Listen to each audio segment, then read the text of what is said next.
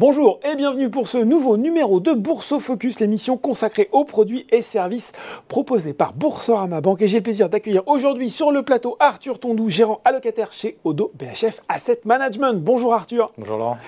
Alors Arthur, nous sommes ensemble pour parler, plutôt reparler du CEFP, le compte d'épargne financière piloté qui s'appuie justement sur l'expertise d'Odo BHF Asset Management et qui est accessible, je le rappelle, pour 100 euros d'investissement. Et oui, je dis reparler parce que vous étiez venu il n'y a pas si longtemps commenter pour nous les performances 2021 du CEFP. C'était hier et pourtant euh, ça semble déjà bien loin étant donné le contexte de ce début d'année 2022. Il s'est passé beaucoup de choses depuis. On a voulu euh, refaire un point d'étape sur la façon justement dont l'équipe de Odo BHF Asset Management s'était adaptée à ce contexte pour le moins compliqué.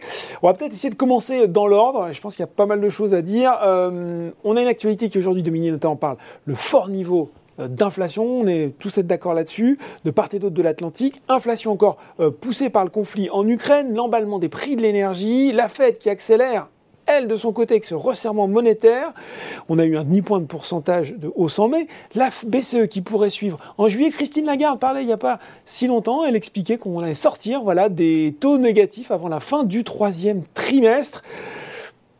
Est-ce que vous nous expliquez quel effet va avoir ce resserrement monétaire sur les marchés, Arthur? Alors, effectivement, hein, la question de l'inflation devient extrêmement préoccupante. Mm. Ça, oblige les banquiers centraux à être beaucoup plus agressifs dans leur politique. Au-delà de ce qui a été fait, c'est intéressant de voir dans, les marchés ce qui est anticipé. Mm. Alors là, on voit qu'aux États-Unis, on attend 8 hausses de taux supplémentaires. Donc une hausse de taux égale à un quart de point, hein, ce qui fait respectivement probablement 0,5% encore en juin, 0,5% encore en juillet. quoi Sur l'année, Arthur? 8 en, 2022 8 en 2022, ah ce qui devrait nous faire arriver aux environs de 3% d'ici le premier trimestre 2023. Donc c'est extrêmement agressif. Même chose en Europe, on parle, on a, vous avez évoqué Christine Lagarde euh, récemment, hein, mm. on, devrait arriver à 1% de hausse de taux d'ici la fin de l'année mm. en Europe. Donc c'est vraiment, vraiment agressif, euh, surtout au regard des politiques monétaires qu'on a eues ces dix dernières années. C'est ça. Alors, quel, est l'impact hein. On n'a plus du tout l'impact. Alors, plutôt Quel est l'impact euh, de, ces, de, ces, hausses de taux? Alors, on sait, hein, quand les taux montent, le mm. prix des obligations corrige et est revalorisé à la baisse. Donc, à, la vue euh, de ces, de ces, anticipations de hausse de taux, les marchés obligataires ont corrigé significativement en, intensité, mais aussi en, termes de, de, période, ça s'est fait extrêmement rapidement sur ce début d'année.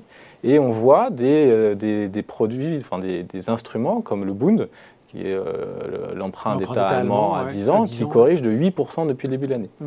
Même chose pour le T-Note en termes d'amplitude. Donc c'est généralement... T-Note, ça c'est l'emprunt d'État américain. L'emprunt d'État américain. C'est généralement des instruments qui servent de valeur refuge quand les actions corrigent. Pas là. Donc ça montre vraiment l'impact des politiques monétaires sur les obligations. Et bien évidemment, plus la maturité des obligations est longue, plus l'impact est, significatif. Mm. Alors, je ne sais pas si vous vous souvenez, l'Autriche avait mis des bons à 100 ans, mm. la fameuse Autriche 2120. Alors, cette obligation a corrigé de presque 40% depuis le début de l'année. Donc ça montre vraiment l'impact que ça a sur les marchés obligataires. Euh, au-delà du marché obligataire, il y a aussi les actions, bien évidemment. Et, euh, et, les deux, forcément, sont liés. Mm. Euh, alors, concrètement, sans rentrer dans les mathématiques financières, hein, quand les taux souverains montent, les investisseurs réclament plus de rendement mm. pour des actifs risqués. Donc les, les marchés actions corrigent. plus les valorisations étaient tendues, plus la correction est importante. Et ça se voit notamment sur les valeurs américaines qui étaient chères hein, au mm. début d'année. Et donc on a un Nasdaq qui corrige de presque 30%, 30% hein, depuis, le début de l'année. Mm. C'est vraiment, vraiment monstrueux. Mm. Et même quand on regarde dans le détail, on, prend le Nasdaq, on regarde les valeurs à l'intérieur, il y a presque la moitié des valeurs qui, presque, qui perdent plus de 50%. Donc vraiment, on a une correction qui est extrêmement importante et qui est due à ce contexte qui est, qui est exceptionnel. Mm on parle de hausse de taux, mais il y a aussi tout ce qui est euh, politique d'achat d'actifs. Donc la BCE va arrêter d'acheter des, titres sur, sur les marchés. Euh, la, Banque centrale américaine, elle, va réduire son bilan. Concrètement, ça veut dire quoi? Ça veut dire que bah, la perfusion se débranche.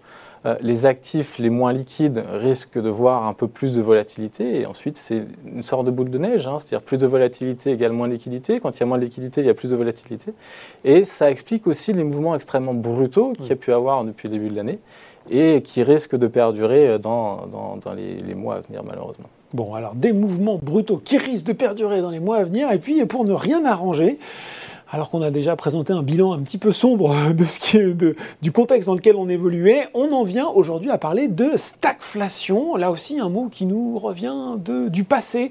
Euh, cocktail empoisonné d'inflation élevée et de stagnation économique, voire même, le mot est lâché, de récession. C'est le scénario qui est sur la table aujourd'hui, Arthur C'est un des scénarios qui est sur la table, bien évidemment. Hein, notre, notre métier, c'est aussi d'anticiper tous les scénarios, des bons jusqu'aux mauvais. Sûr, mais il faut pas l'exclure. Exactement. Donc le pic de l'inflation, il se fait attendre, bien évidemment. On, commence à avoir une stabilisation. Aux États-Unis, on pense peut-être l'avoir atteint. C'est ce qu'on dit. En tout de toute façon sur des niveaux trop hauts. Euh, on a plus de 7% en Europe, plus de 8% aux États-Unis, 9% au Royaume-Uni.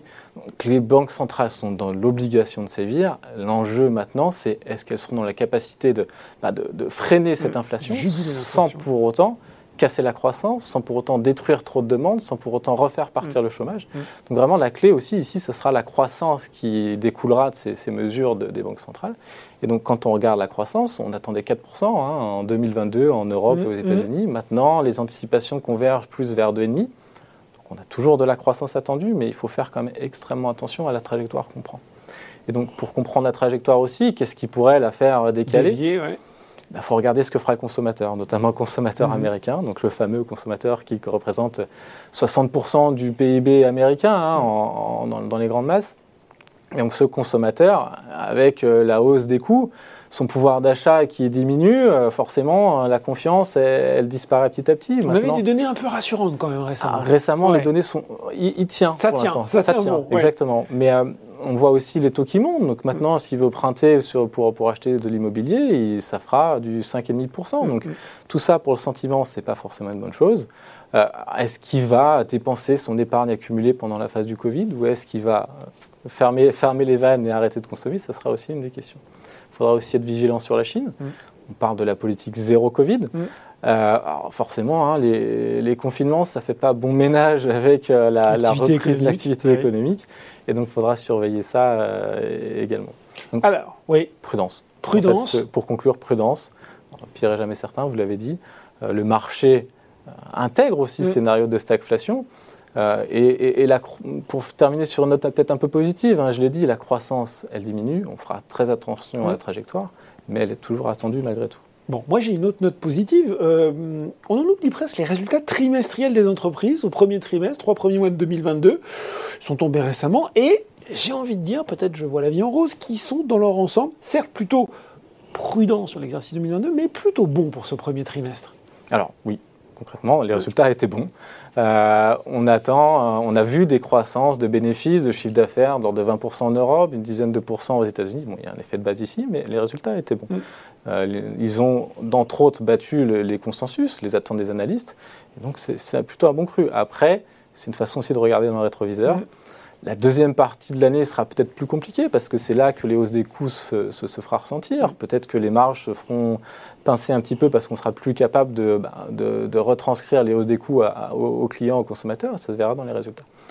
néanmoins, les attentes pour 2022, les anticipations de résultats restent positives hein, de la part des analystes. Donc euh, c'est plutôt quand même un bon signal, mais en tout état de cause, la boussole euh, du marché cette année, ça, ça c'est et ça sera toujours la macroéconomie, et c'est ce qu'il faudra regarder prochainement plus que les résultats d'entreprise. Bon, le décor est planté. Maintenant, on va avoir envie de savoir quelles conséquences concrètes ça a eu sur votre façon de gérer le CEFP. Je pense notamment en termes sans doute de secteur, de zone géographique, alors qu'on a désormais, on l'a dit, un marché beaucoup plus volatile, beaucoup plus dispersé aussi. Hein.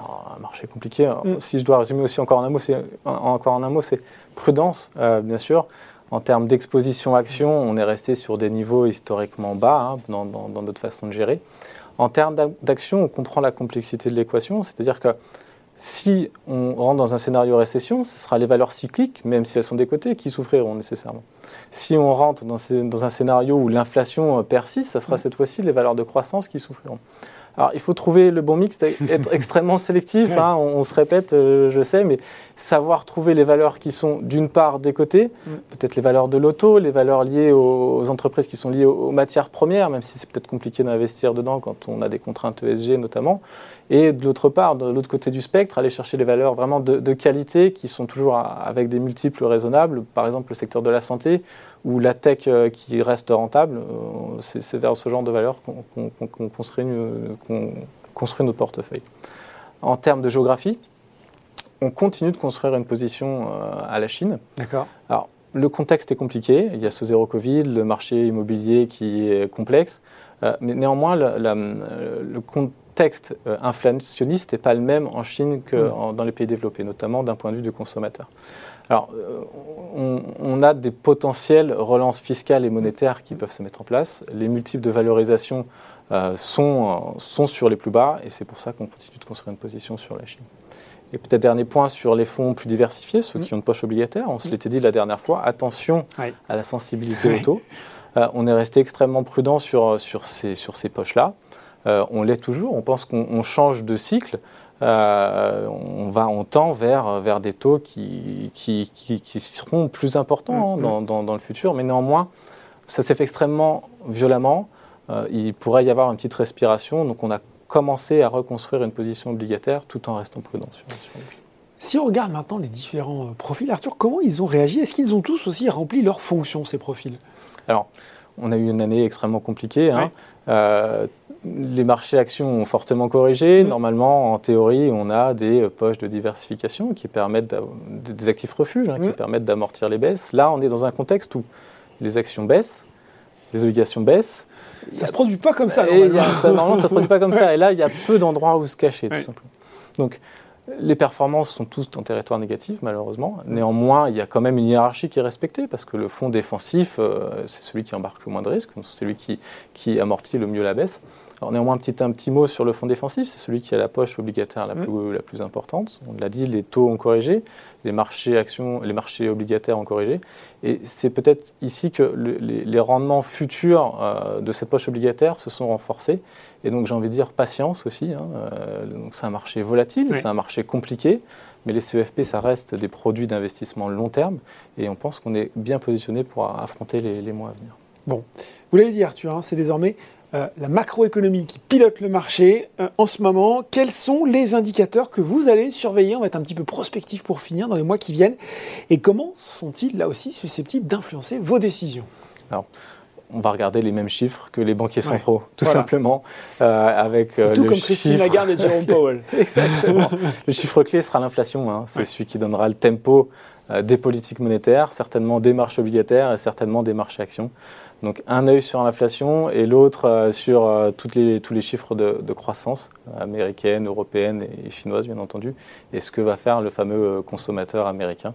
En tout état de cause, on sera extrêmement réactif hein, dans les portefeuilles, on, regardera ça de façon extrêmement attentive et on ajustera les portefeuilles tout au long de l'année, bien sûr. Bon, voilà, un œil sur l'inflation, un autre sur la croissance et sur le consommateur américain pour une année 2022 euh, pleine de euh, challenges. Hein. Merci beaucoup Arthur d'avoir expliqué euh, pour nous le contexte actuel des marchés et son influence sur la gestion du CEFP. Merci à vous.